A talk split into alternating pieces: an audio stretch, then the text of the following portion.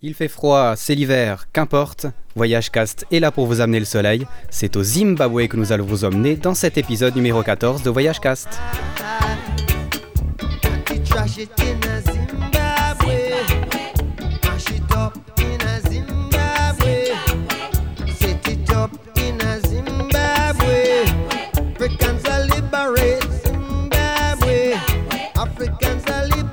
C'était Bob Marley avec euh, sa chanson Zimbabwe qui nous accompagnait durant le début de cette émission. Émission consacrée donc au Zimbabwe, ce pays fort méconnu qui pourtant réserve d'excellentes surprises aux voyageurs un peu aventureux. C'est Eric Bataille qui nous a accompagnés durant notre périple à travers euh, les cités antiques, à travers les chutes du lac Victoria et à travers ces magnifiques réserves encore préservées et non transformées en zoo. Tout ça et bien plus encore, c'est dans la suite avec l'interview d'Eric Bataille. En plus de ça, je n'ai pas fait beaucoup de ski non plus à cause d'elle. Ah, ça alors, c'est dommage. Je crois pourtant que j'ai le remède pour ça. L'Afrique. Tu viens là-bas avec moi et tu travailles sur le script. Tu penses réellement que ça va m'aider? Et même si ça n'est pas le cas, tu dois le faire. Il y a des moments dans cette vie où il ne faut pas se demander si c'est la bonne ou la mauvaise solution. Pas pour des hommes comme toi et moi, mon garçon. Il faut faire ses bagages et partir. Alors bienvenue sur Voyage Cast, je suis avec Eric euh, Bataille. Bonsoir Eric. Bonsoir. Comment allez-vous à Paris? Écoutez, euh, le temps est tristounet, novembre, euh, gris, brume, euh, pluie. D'accord, et eh ben c'est, un peu comme en Suisse en fait, un temps pas très intéressant. Alors du coup on va profiter de voyager grâce au podcast. Peut-être est-ce que vous pouvez vous présenter juste pour les auditeurs, qui êtes-vous et quel est votre rapport avec le milieu du voyage en fait? D'abord donc je m'appelle Eric Bataille, euh, j'ai fait des études universitaires, ensuite euh, des études de recherche sur l'anthropologie euh, et l'éthologie arctique. Ensuite, j'ai bifurqué pour faire des expéditions dans les régions polaires. Donc, j'ai enseigné aussi au Canada sur les minorités amérindiennes. Et j'ai quitté ce milieu recherche fantarctique après pour voyager travaillé sur place comme consultant. Euh, ensuite, j'ai continué euh, après une école de journalisme dans la presse. Et depuis une, plus de 30 ans, j'ai un pied dans chaque milieu, donc à la fois presse, édition, voyage en ayant été guide, chef d'expédition, consultant, directeur d'agence, et je garde un pied dans chaque milieu depuis donc ce temps-là voyageur confirmé, on va dire. Hein. Vous avez d'ailleurs vécu dans plusieurs autres pays du monde, lesquels par exemple? J'ai vécu deux ans au Canada, j'ai passé euh, la moitié de l'année pendant 12 ans au Groenland, euh, j'ai passé beaucoup de mois en Australie, en Afrique australe. Euh, voilà, donc je, effectivement, je, avec souvent d'ailleurs des voyages à répétition. Donc c'est un petit peu comme si on était installé, d'aller régulièrement tous les 15 jours dans le yoga ou pendant trois quatre mois ou d'aller euh, très souvent en Islande en ayant une maison euh, pendant euh, tout l'été. Donc ce côté un petit peu s'incruster, s'établir, sans viette totalement. donc ça a été ma, part pendant longtemps. J'aimerais bien un jour pouvoir en dire autant. on va parler ce soir du Zimbabwe. Alors c'est un pays étrangement qui moi ne me disait rien du tout alors qu'en fait je pense qu'on connaît tous des endroits vraiment marquants du Zimbabwe. Alors tout d'abord peut-être Petite question, euh, quel rapport vous avez avec ce pays? Bah, C'est un pays que j'ai découvert parce que j'ai un vieil ami avec qui, euh, qui est un des plus grands sahariens, euh, Pierre Genet, qui est un type ultra connu et qui est un peu la mémoire africaine et du Sahara. Et on, il avait découvert ce pays il y a 25 ans, s'y est installé, et donc il y a à peu près une 17-18 ans. je suis allé là-bas, et puis j'ai découvert le pays qui était euh, encore un pays très riche à l'époque, euh, qui était euh, le, vraiment le grenier céréales de toute l'Afrique. C'était donc anciennement c'était la Rhodésie qui avait pris son indépendance avec un gouvernement blanc de Ian Smith. Et ensuite, il y a eu une seconde révolution. donc, le gouvernement a sauté. Et là, le Zimbabwe est devenu un État indépendant avec donc des richesses minières, surtout euh, agricoles, et des paysages qui sont parmi les plus beaux d'Afrique, tout en gardant un côté un petit peu obsolète, un côté traditionnel. J'ai voyagé, je suis resté là-bas, euh, chez cet ami, euh, circulé euh, très facilement à l'époque, on n'avait aucun problème, on pouvait tomber en panne la nuit, sur une route sans ou une piste sans angoisse. Les restaurants avaient des classes moyennes noires et blanches, les hôtels pareil. il y avait vraiment une mixité normale. Ça s'est dégradé quand il y a eu une réforme agraire pour récupérer les terres. Et en fait, les fermiers qui géraient ça, donc étaient des blancs, des grands propriétaires, mais en même temps, ils avaient aussi le savoir-faire. Donc, ça a été une catastrophe au niveau de l'agroalimentaire. Et après une famine, après des rapports de force entre les partis, et puis il y a eu donc les, depuis une dizaine d'années des, sanctions européennes. Donc le pays euh, a eu une crise très grave, politique, économique, et en abandonnant la monnaie locale et en récupérant le dollar américain comme monnaie, a commencé à recommencer la pente. Et euh, bah, je suis allé euh, cette année pour revoir, euh, parce qu'on m'a demandé de venir voir, les gens en avaient un petit peu marre d'être boycottés, d'avoir ces sanctions, de venir voir un peu l'état actuel du pays, qui est certainement le pays qui m'avait le plus marqué au niveau de l'Afrique australe. D'accord. C'est quoi qui vous avait marqué spécialement dans ce pays-là?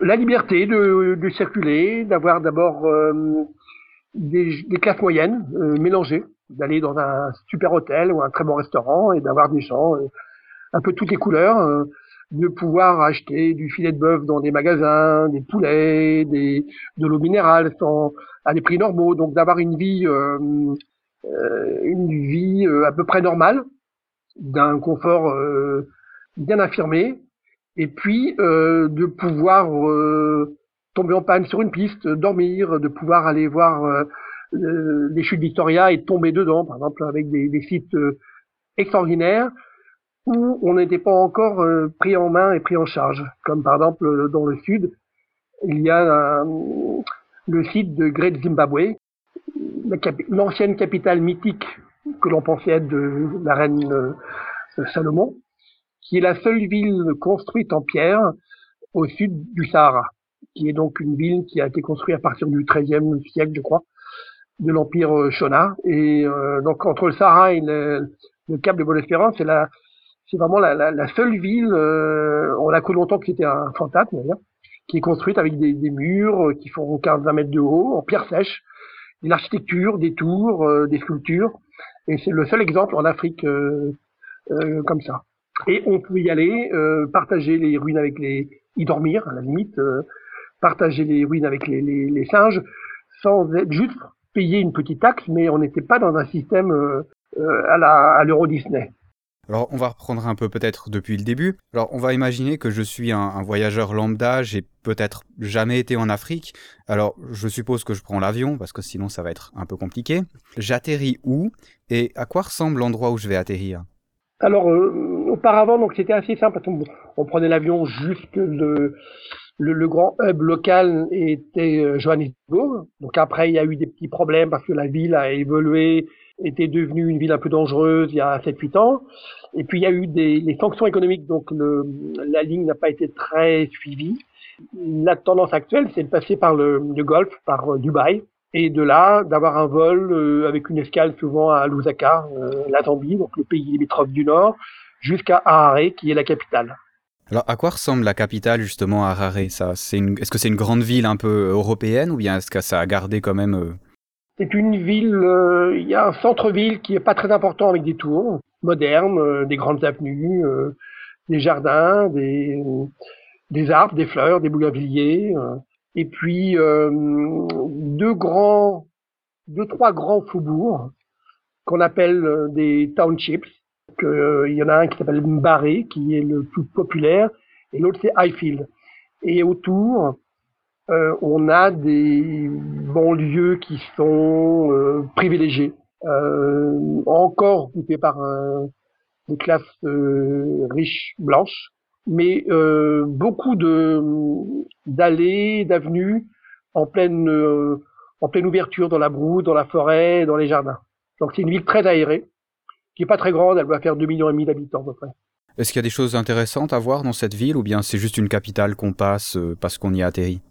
Il y a les, les, les, townships, par exemple Mbare ou bien euh, Highfield, qui sont euh, des marchés traditionnels et puis pas mal de maisons qui sont remises en état, qui sont des maisons ex-coloniales, qui n'ont pas été détruites. Euh, donc c'est une, une, capitale provinciale, mais où on peut euh, se balader, circuler. Euh, elle n'est pas très vivante, mais elle est tranquille. Donc on n'a pas le, on n'a pas la dangerosité de, de villes comme euh, Johannesburg, et puis on n'a pas la, la, la, furie de, de capitale avec des, des, des, tours partout. Touristique, je pense pas que ce soit vraiment. Hein. Ça l'était, mais un tourisme euh, plutôt euh, futé, si l'on peut dire, de gens qui venaient pour repartir, qui, qui ne consommaient pas du voyage. Et après les sanctions, donc la, par exemple, l'aéroport fonctionne à 20, 22% de la capacité. Donc c'est un peu lent, c'est à l'africaine. Alors c'est une idée d'agrément, puis en même temps, bah, c'est aussi euh, traditionnel, faut, faut faire avec. Et puis à peu près, il y, a très peu de gens qui viennent encore parce qu'il y a eu euh, cette euh, période de, de 10 ans et actuellement, bah, tout se remet en place doucement. Donc, il n'y a pas la logistique qu'on aurait dans d'autres pays d'Afrique. Mais en même temps, ça va tellement vite dans les autres pays où on perd, on, on est nostalgique de, des époques il y a 10 ou 15 ans seulement, que ça vaut vraiment la peine de profiter encore de, de l'ambiance. Après Harare, alors on va dire on, Harare si on est à passer un petit peu de temps, qu'est-ce qu'il y a d'intéressant à voir au Zimbabwe? Alors, il y a d'immenses réserves, euh, Wangé, euh, les réserves de la frontière du Mozambique, euh, Manapu au nord, euh, où se trouve le lac Kariba, qui est un, qui doit être le troisième plus grand lac euh, de retenue du monde. Le premier est Nasser, et puis c'est un lac qui doit faire 400 km de long, sur le, qui fait partie du Zambèze, donc une fleuve qui a été arrêtée par un barrage. Donc c'est un, un, endroit très beau, un immense lac avec des, des, arbres qui sortent, une faune incroyable et des réserves autour qui sont donc Wangé, euh, euh, la côte, la, la frontière donc euh, du Mozambique et le sud en allant vers euh, l'Afrique du Sud. Donc ces paysages euh, qui sont pas complètement gérés comme dans les réserves, je dirais, de Tanzanie ou du Kenya, où effectivement les animaux sont habitués à voir passer des minicars, euh, des minibus, euh, et puis euh, des circuits très organisés. Et on a aussi la partie donc historique, un peu dans le sud-ouest, donc de la ville de Great Zimbabwe, qui est donc cette capitale qui a longtemps été mythique, qui était censée être une capitale née de la reine, par la reine de Saba, qui se trouve au cœur de l'Afrique, hein, vraiment au cœur sud, et qui était donc sur la ligne de passage des contrebandiers entre l'Atlantique et le, Golfe Persique via l'océan Indien. Et en fait, cette ville s'est avérée être une, une, réalité. Elle a été redécouverte au XVIe siècle et euh, c'est le seul exemple de ville euh, construite en Afrique avec des pierres, euh, une architecture sophistiquée, des murailles de 17, 18 mètres, 20 mètres qui, qui sont entièrement en pierre sèche et c'est une ville absolument extraordinaire. Donc il y a deux trois sites comme ça autour et on a du mal encore à savoir comment ça a été construit. On sait que c'est par le peuple Shona dont l'empire a commencé au XIIIe siècle et s'est terminé au XVIIIe siècle. Est-ce qu'on ose aller visiter ces ruines ou bien c'est libre? Comment on fait pour aller les visiter? Il faut juste prendre un petit billet d'entrée, des prix très raisonnables.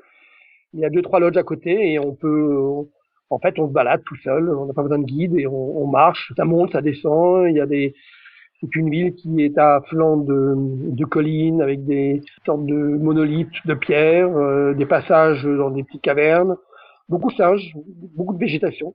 Ce sont des endroits encore euh, extraordinaires parce qu'on a, on garde, on garde le côté euh, historique, euh, paléo-historique et nature. On n'est pas dans un musée. Ils font pas de, de recherche sur le sur l'endroit euh, ou bien il y, y, a des chercheurs, des, des paléontologues, des, enfin pas paléontologues. Très timide, donc c'est encore un peu l'aventure. Euh, il essaie de mettre en valeur parce que c'est quand même euh, un exemple unique euh, sur la partie euh, sud de, sud saharienne, mais il y a eu quand même dix ans de, de rupture, donc il n'y avait pas les budgets parce que effectivement il y avait une grosse crise économique, donc les priorités c'était pas là. Mais ça a été sauvegardé, il n'y a pas eu de pillage. Et donc, on a retrouvé d'autres sites, Camis euh, euh, notamment, où l'on trouve aussi cette architecture euh, africaine, euh, très, enfin très ancienne, oui, qui remonte à 6-7 siècles, avec des constructions en pierre, contrairement à d'autres pays comme le Soudan ou l'Afrique du sud où, pardon, chez les Zoulous, c'était souvent des constructions avec du, du banco, de la pierre, des branchages, du bois. Là, c'est vraiment une construction en pierre traditionnelle. Et donc ça, c'est unique et c'est vraiment extraordinaire. Et le, site est très beau autour.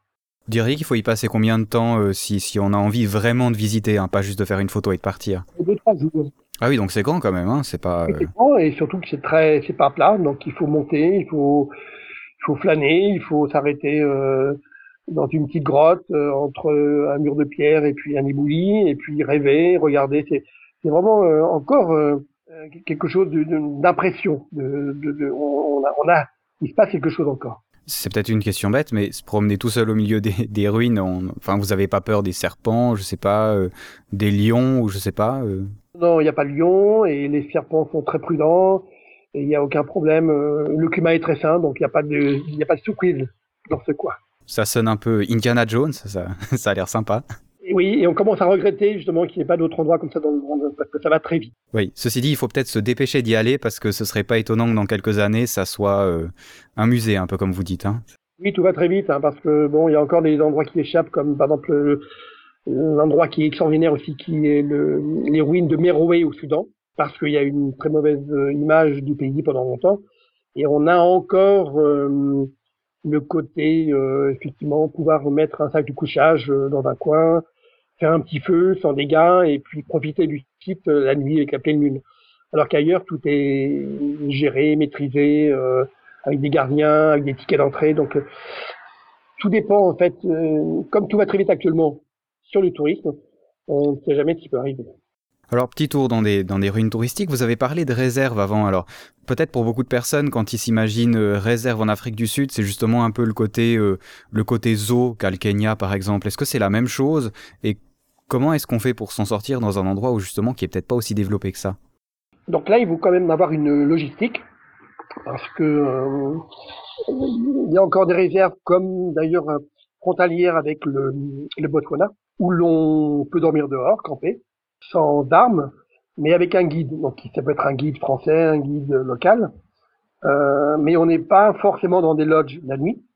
Et on peut se balader, euh, on peut marcher, on peut, euh, on peut en fait voyager à pied dans le ou en 4x4 sur le, terrain, sans être automatiquement astreint à des horaires de 6 heures du matin à 8 heures, revenir prendre le petit déjeuner, euh, piscine et puis euh, une sortie l'après-midi.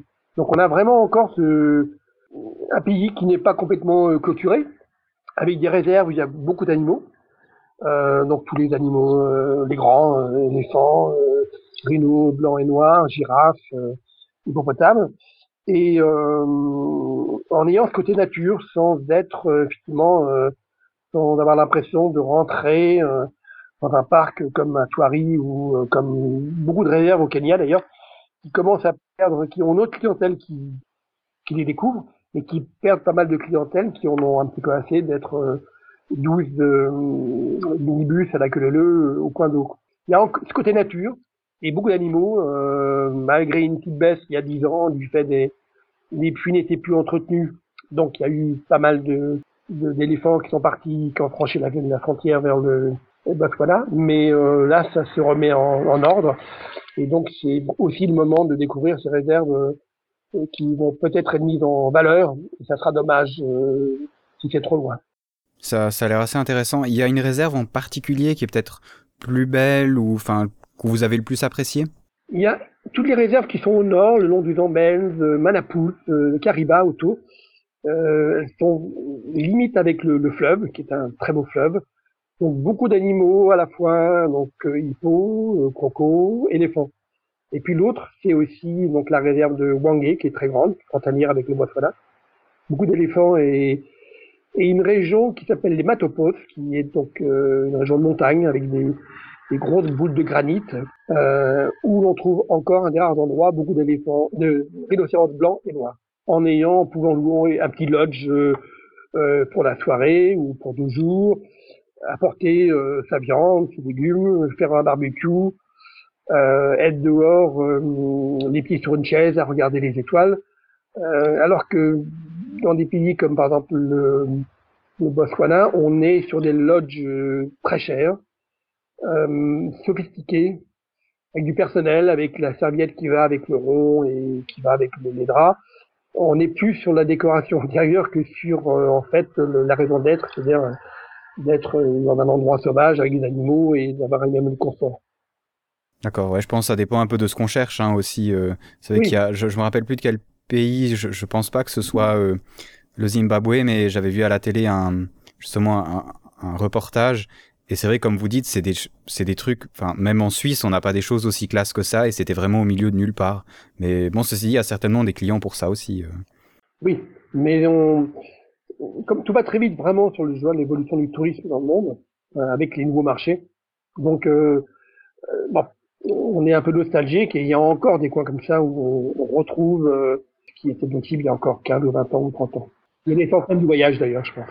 Et non pas du, et non pas du circuit entre des, des poids et des Voilà, c'est ça, ouais. C'est, c'est aussi ce qu'on aime un peu dans Voyage Casse, les trucs un peu plus, euh, oui, engagés, on va dire, un peu plus, euh, peu plus roots. Euh, quand on parle du, du, des chutes du lac Victoria, c'est aussi quelque chose d'extrêmement impressionnant, enfin en tout cas sur les photos. Euh, ça, vous y avez été? Oui, je suis allé plusieurs fois et ce sont des chutes absolument extraordinaires qui doivent faire plus d'un kilomètre de large, qui donc nous embêtent, qui, qui plongent dans une, faille, qui passe sous un pont, un pont, euh, je crois qu'il a été construit par Eiffel, donc en fer, et qui euh, relie le Zimbabwe à la Zambie. Et d'ailleurs, il y a le, un des plus grands sauts en élastique, euh, je crois, du monde, qui doit faire 130 mètres et où les gens sautent de ce pont. C'est pas très couru. Et après, donc le, le, fleuve coule dans une gorge qui doit faire 130 euh, km, qui est absolument extraordinaire, où il y a du rafting dur, d'ailleurs, niveau 4 ou 5 et qui est très difficilement euh, praticable à pied. J'ai vu que il y a un Anglais euh, qui va essayer de, de remonter les, gorges pendant un mois et demi à pied tout seul. C'est vraiment un endroit très sauvage et euh, les chutes sont restées nature, donc on peut tomber dedans, on peut, on peut sauter dans les chutes et on a ce côté forêt, sous-bois, balade au bord des chutes sans avoir des boutiques à frites, des magasins et des musées autour. À part ces chutes, euh, il y a, a peut-être une, chose dont on n'a pas parlé, c'est euh, le, le Kalahari. Alors qu'on a peut-être certains d'entre nous, on voit un peu ce que c'est parce qu'il y a eu un, film qui a été quand même assez connu où on voit justement un peu le cycle du Kalahari. Vous y avez été, vous aussi, je suppose. Oui, hein mais ça, on est, il faut franchir la frontière, juste la frontière et passer au Botswana. D'accord. Là, on a le Kalahari, c'est un peu c'est un peu comme les gobies en Mongolie, c'est qu'il y a différents euh, systèmes de calaries. Il y a des calaries montagnes, il y a des grandes plaines, des grandes savanes, des grands lacs salés, avec des fois rien que des, des grandes herbes, avec du vent, et puis des fois des baobabs. Euh. donc c'est vraiment un endroit euh, très désertique avec des points d'eau où habitaient avant les encore d'ailleurs quelques-uns, mais les Bushmen qui vivaient entre la Namibie et le Botswana jusqu'à la frontière du Zimbabwe. Est-ce que c'est facile, les frontières entre justement euh, le Zimbabwe, la Zambie, le Botswana? Est-ce que c'est des choses qui se font facilement ou bien il faut des permis spéciaux? Non, non, ça passe. Il faut juste passer, en fait, euh, bon, ne recommande pas de, de, couper à travers les frontières, peut-être que ça passe d'ailleurs très bien, hein. mais euh, il y a des points de passage comme au nord, euh, Kazane, Kazingula, pour rentrer sur le, la partie euh, Botswana ou sur le Mozambique de l'autre côté ou aussi l'Afrique du Sud. Donc il y a non non, il faut juste avoir des papiers en ordre et puis euh, il n'y a aucun problème. C'est un petit peu l'administration, mais bon, c'est comme ça. Oui, ça, on va dire en Afrique, on a un peu l'habitude généralement quand on y va, on, sait qu'on doit qu'on doit réfléchir avec. Et surtout d'avoir le, même si des fois on est un peu pressé, mais de, de garder le temps. Voilà. Alors c'était justement ce que je, ce dont je voulais parler c'est vrai que c'est toujours très difficile de dire combien de temps est-ce qu'il faut rester dans un pays, mais imaginons que je veux avoir une faire un joli tour quand même euh, du Zimbabwe, combien de temps il me faut en sachant justement que c'est pas euh, forcément tous les jours qu'on va pouvoir faire des milliers de kilomètres et, et on va peut-être avoir des problèmes entre deux. Combien de temps est-ce que vous calculeriez pour un voyage, euh, un bon voyage? Au moins 15 jours. Et l'idéal, c'est trois semaines, un mois. Où on peut éventuellement passer sur les autres pays justement si on a un peu plus de temps, je pense je pense qu'il vaut mieux rester parce que les, Zimbabwe méritent vraiment qu'on y reste, qu'on fasse un voyage. Euh, parce que si on veut Aller sur le Botswana, c'est aussi euh, bon, sera beaucoup plus long, ou la Zambie, ou le, Mozambique, qui sera beaucoup plus compliqué au niveau des pistes, au niveau des autorisations. Donc je pense que trois semaines, c'est très bien pour en faire un, un très bon voyage au Zimbabwe. Et on a le temps d'aller voir euh, la partie nord, donc avec les chutes, euh, la Cariba, et cette partie aussi culturelle, euh, Great Zimbabwe, et peut-être aller encore sur la frontière Mozambique où c'est une région des Highlands, de montagnes, avec le parc de Nyanga. Beaucoup de, de cascades, de, de cours d'eau encaissés, de, de forêts. Euh, en altitude, donc le climat est très agréable. Et bon, euh, en trois semaines, on peut faire un beau voyage. Comment sont les gens là-bas euh, On n'a pas parlé des gens, on a parlé plus du paysage, mais comment est-ce qu'ils sont? Est-ce qu'on les approche volontiers? Alors, ils parlent essentiellement anglais, si j'ai bien compris. Ils parlent anglais.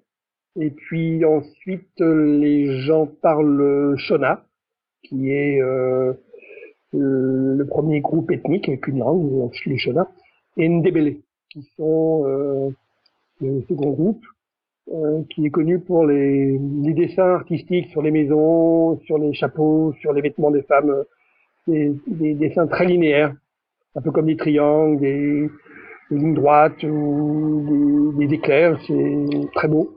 Et ce sont en fait donc les deux langues principales après le l'anglais. D'accord, donc ils sont, ils sont un rapport plutôt facile, euh, parce qu'on est touriste, ça se voit hein, dans ces pays-là. Est-ce qu'on peut facilement aller parler avec eux, discuter avec eux, manger avec eux? Ah, Il n'y a, vraiment aucun problème. Hein. C'est une société qui fonctionne encore au ralenti, qui a besoin d'être, euh, de ressortir euh, à l'international. Donc, donc c'est pour ça que depuis quelques temps, il y a, il y a des efforts qui sont faits pour euh, que les, Européens reviennent, euh, la partie euh, des Indiens, qu'il y ait de nouveau des, des, liens. Et les gens sont tout à fait ouverts. Il n'y a aucun.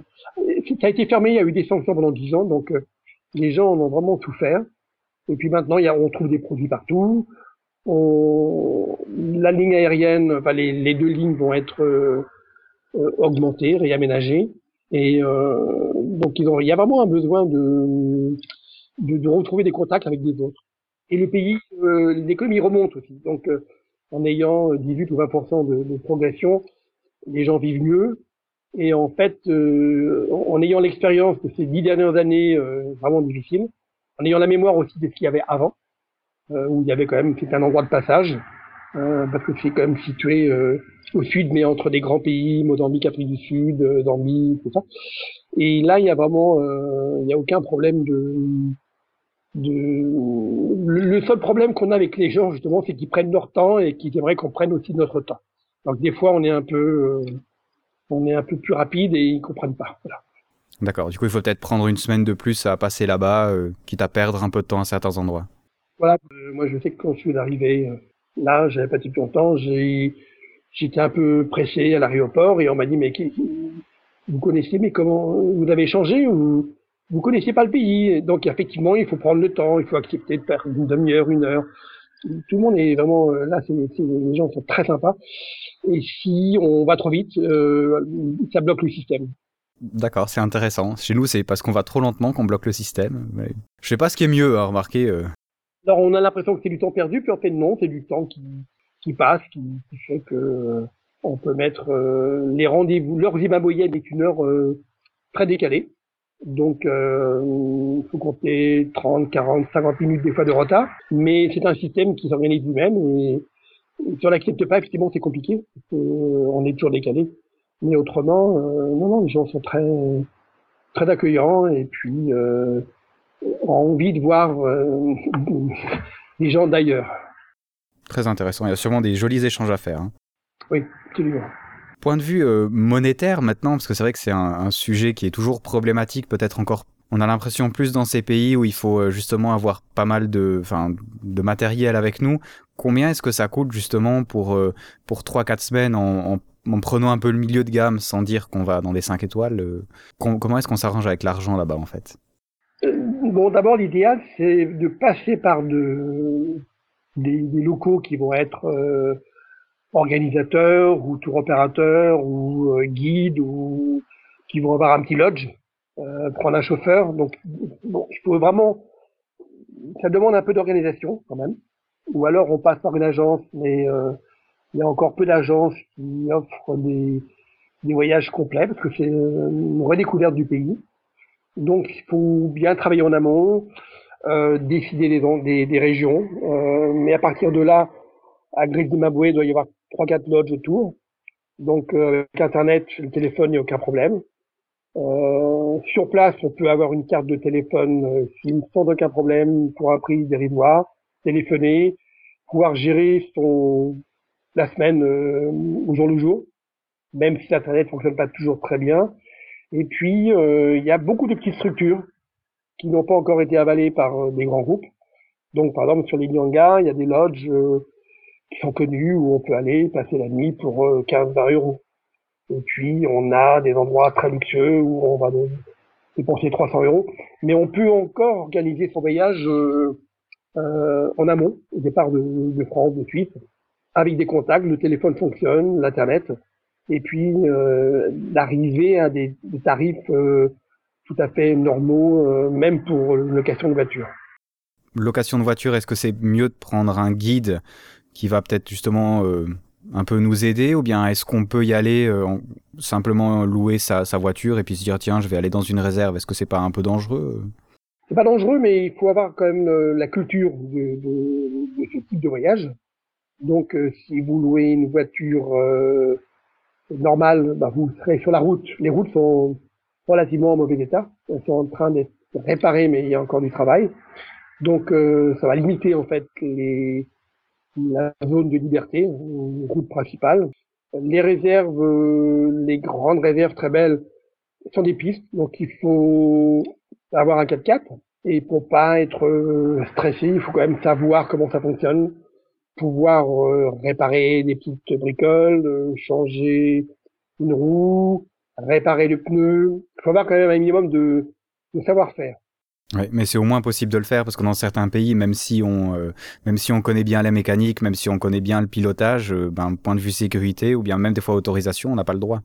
Non, non, là on a le droit, on n'a pas de problème de, contrairement par exemple à un pays comme la Namibie où toutes les terres appartiennent à quelqu'un, euh, toujours à des fermiers ou aux entreprises, et donc on doit réserver et on doit aller d'un point A à B, et si on tombe en panne au milieu, euh, alors on peut pas dormir, euh, faire un bivouac euh, n'importe où. Il faut donc aller au point B. Et où tout est quand même très organisé, de campement, en camping, en lodge. Tandis que là, on peut encore euh, balader, tomber en panne, dormir dans sa voiture. Peut-être pas dans les quartiers les plus mal famés d'Harare, mais, mais on, peut encore se débrouiller. Euh, non, l'idéal, c'est quand même d'avoir un, il faut avoir un minimum de savoir-faire pour être autonome et profiter du voyage pour pouvoir gérer un petit peu, ne serait-ce que les, dépenses de carburant, les petites pannes, et puis d'être profiter du, du, coin sans être stressé parce que la route est mauvaise ou la piste est défoncée. Ça a l'air assez intéressant, hein, peut-être à s'entraîner un petit peu avant si on veut tenter ce genre d'aventure. Ça me fait penser, on n'en a pas parlé, mais qu'est-ce qu'on mange euh, au Zimbabwe? On mange beaucoup de des, des petits déjeuners de type euh, américain anglais, donc euh, beaucoup de saucisses, charcuterie euh, des fruits, des légumes. Et à midi, on a beaucoup de, de viande de bœuf euh, un peu cuit. Euh, on n'aime pas la, la viande saignante. Du porc, euh, des poissons sur la région frontalière du Zambèze. Et puis dans certains coins, un petit peu des, des criquets, des, des, larves de, de mopanés qui sont des arbres euh, très durs, très, très utiles pour le feu. On a une nourriture plutôt euh, arborative et copieuse sauf euh, pendant les dix dernières années où les gens ont quand même souffert de la faim, parce qu'il n'y avait plus de blé, il n'y avait plus rien. Alors le problème du Zimbabwe actuellement, c'est qu'il y a encore euh, 80%, je pense, de, des produits qui sont importés, mais ils sont en train de rebasculer sur une économie locale avec du thé, euh, des céréales, du blé euh, et de l'élevage. D'accord, ça, ça a l'air intéressant. Ça me fait, ça me paraît bizarre la, char la charcuterie en fait, ça. Mais bon. Un côté anglais qui, qui est resté et les gens mangent en ville, les, les, les, gens mangent beaucoup. Les gens, d'ailleurs, sont relativement charpentés. Hein et euh, là, là, que j'y étais, par exemple, euh, il n'y a pas longtemps, euh, ça traumatisait un petit peu les gens que je voyais. Ils me disaient, mais, mais euh, vous avez sauté un repas, vous n'avez pas mangé, euh, alors que j'avais l'impression d'être gavé, en fait. Donc, les gens mangent mange beaucoup le matin, le midi, le soir. Sauf, bon, les gens qui n'ont pas les moyens, évidemment. Mais on a tendance à manger très copieux et à, avec des pâtes de savda, qui est une pâte de maïs, un peu euh, épaisse, avec de la viande, des sauces. Euh, donc là-dessus, là, il y a, y a vraiment une, un côté très copieux, des fois trop copieux. Et on retrouve tous les produits, même si c'est importé, mais on retrouve, euh, on trouve des, des filets de bœuf, euh, des côtes de porc, euh, des légumes, de, du thé, du café, enfin des choses comme ça. Euh, quand, on, quand on voyage, je suppose qu'on prend sa nourriture avec. Il hein, n'y a pas, enfin, il a pas des restaurants tous les tous les 50 km, je suppose. Hors des, des endroits, on peut de nouveau trouver des endroits où on peut déjeuner, mais il faut bien effectivement des petites gargotes et puis sinon, l'idéal, c'est d'avoir sa logistique et on trouve dans les magasins, on trouve tout. C'est un pays qui a l'air, ouais, comme vous dites, le fait que ça s'ouvre, ça a l'air vraiment intéressant parce que on, sera encore parmi les premiers à y aller si on y va maintenant, en fait. Sans être nostalgique euh, tout le temps, mais euh, vu l'évolution des autres pays euh, de la région, comme par exemple la Namibie qui est devenue très organisée, l'Afrique du Sud aussi. donc on, profite quand même encore d'un de ce qui était euh, le, fort de l'Afrique, euh, le paysage, du temps qui passe, euh, une certaine liberté, alors qu'ailleurs c'est quand même géré principalement par des, des TO, des opérateurs, des agences, avec des produits touristiques. Là on est encore, donc il y a les aléas, mais les avantages c'est qu'on a encore un voyage et non pas un, un produit. Peut-être parmi les dernières questions, l'endroit que vous avez le préféré quand vous y allez? J'ai adoré le, les chutes Victoria, surtout euh, le survol en hélicoptère en verre. Alors ça coûte pas très cher, ça coûte 50-60 euros, euros, ce qui n'est rien par rapport à d'autres pays où on paye 200 euros pour un vol en montgolfière.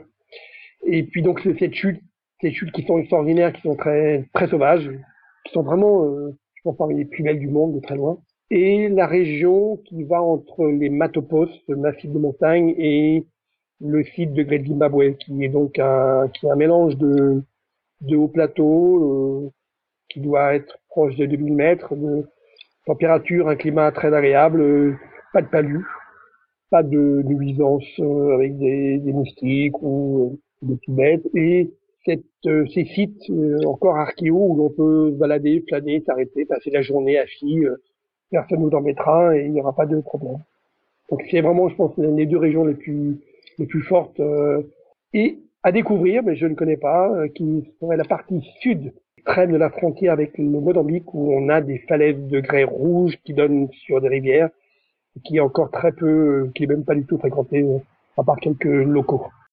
Alors, j'ai fait le tour du pays, j'ai bien visité, j'ai bien vu toutes les choses. Qu'est-ce que je ramène dans mes valises de là-bas pour mes amis, pour ma maman? Il y a les instruments de musique, euh, de type, euh, je ne sais plus exact, mais ce sont des petites lames sur un support en bois.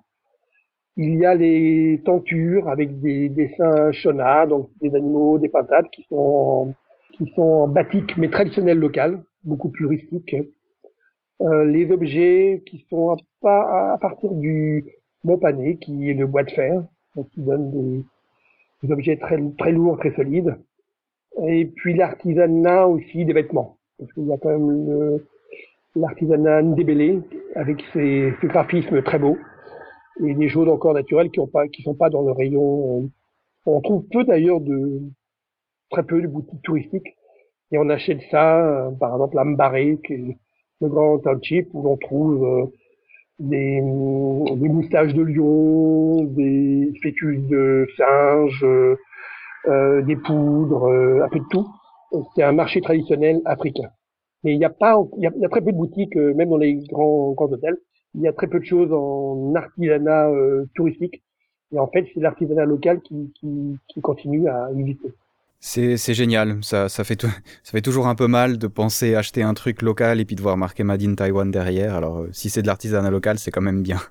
Et là, on peut aller, là, je suis allé passer deux heures au grand marché à Mbaré il y a toujours, euh, c'est incroyable, il y, a, il du tout, tout ce qui est entre euh, l'artisanat, la musique, l'habitat, les vêtements, la sorcellerie, euh, il y a vraiment tout ce qu'on peut trouver et 99,9% de gens qui sont du, du, coin et qui achètent et très peu de touristes encore. Ben super, ça, ça a l'air vraiment d'être un pays très intéressant. Si on a envie de vous suivre, est-ce que vous êtes sur Internet? Vous avez un blog On peut vous. J'ai un blog qui s'appelle Iris Bataille. Et puis sinon, je vais publier bientôt, au mois de janvier, un sujet dans Géo sur la Mongolie, notre histoire. Voilà. Et sinon, euh, effectivement, c'est sur mon blog. D'accord, ok, ben on vous suivra avec plaisir. Les billets sur le Sri Lanka sont. C'est étonnant parce que vous écrivez sur des pays justement qu'on qui sont pas forcément touristiques, dont on s'intéresse pas forcément, qu'on n'entend pas forcément parler et qui ont l'air pourtant extrêmement intéressants et ça fait plaisir. Et qui sont pourtant les plus intéressants parce que le, problème du tourisme depuis quelques années, c'est d'avoir une, mise en, en œuvre totale. Ça n'a rien à voir, mais par exemple, j'ai été quelques jours à Prague la semaine dernière et j'ai été assez effaré de voir que la ville était à 99% touristique et gérée par le tourisme. Oui, ben, accessoirement, euh, avec la crise, sauf erreur, cet été, le voyage, c'est une des seules choses qui a progressé, euh, puis vraiment significativement. Hein. donc, il y a de l'argent à se faire, on le sait, alors euh, on en profite. Maintenant, est-ce que c'est bien? C'est peut-être une autre question. Oui, une autre question, je pense. Chacun son truc. Moi, en tout cas, je préférerais les voyages un peu du genre du Zimbabwe. Pourquoi pas? C'est, Ça a l'air assez intéressant, assez engagé. pourquoi pas hein. Prenons notre Jeep et puis allons essayer d'aller faire un tour là-bas. Oui, mais je reste nostalgique des vrais voyages et non pas des transferts euh, entre euh, hôtels, euh, sites et, points de vue. Bah, on essayera de, de, continuer à chercher des endroits comme ça. Le monde, il est grand, il y a sûrement des endroits où qu'on peut trouver ou voyager encore vraiment. Il y, en a, il y en a encore beaucoup. Voilà, fort heureusement. Alors en tout cas, je vous remercie beaucoup pour euh, le temps que vous avez passé avec moi. C'est très gentil. Euh, j'espère qu'on a pu vous donner des conseils euh, suffisants sur le Zimbabwe. Il y, aura des autres, des autres conseils dans le lien. Et puis, puis voyageons quoi. Et puis je vous souhaite une, une bonne soirée à Paris, dans le votre froid Paris. Mais comme vous voyagez beaucoup, vous serez sûrement dans un pays chaud bientôt. J'espère. Alors, je vous souhaite une bonne soirée et à la prochaine. Vous de même. Bonsoir. Bonsoir. Il faut se l'avouer, ce pays est trop rude pour nous. Nous sommes juste deux vieux citadins, pas des héros sortis d'un de tes films. Tu sais, mon garçon, nous finirons ensemble. Quand nous serons vieux, bien sûr. Nous irons sûrement dans une cabane de montagne dans la Sierra pour chercher de l'or. Nous serons deux mules. Et assis autour du feu le soir, nous nous raconterons des mensonges sur toutes les choses que nous aurons faites. Les combats que nous aurons menés, les bouquins que tu auras écrits, les films que j'aurais faits. Je n'ai aucun doute là-dessus, John. Encore merci à Eric Bataille pour le temps qu'il a pris pour moi, c'était vraiment gentil, d'autant plus qu'on va enregistrer un autre podcast où nous allons parler du Sri Lanka. Il va paraître prochainement sur le blog. Pour ceux qui se demanderaient, la bande son qu'il y a au début et à la fin de l'interview est tirée du film Chasseur blanc, cœur noir de Clint Eastwood, un film absolument magnifique que je vous encourage à voir. Il a été tourné au Zimbabwe et c'est pour ça qu'il a parfaitement sa place dans cet épisode. Pour le reste, comme d'habitude, je vous encourage à aller sur le blog pour voir les nouveautés et puis je vous rappelle toujours euh, le partenariat qu'on a avec euh, Trip 85 où vous pourrez trouver d'autres informations sur le Zimbabwe et bien sûr beaucoup d'autres pays. Alors, on se dit à la prochaine. Entre-temps, profitez de voyager et ciao, bonsoir.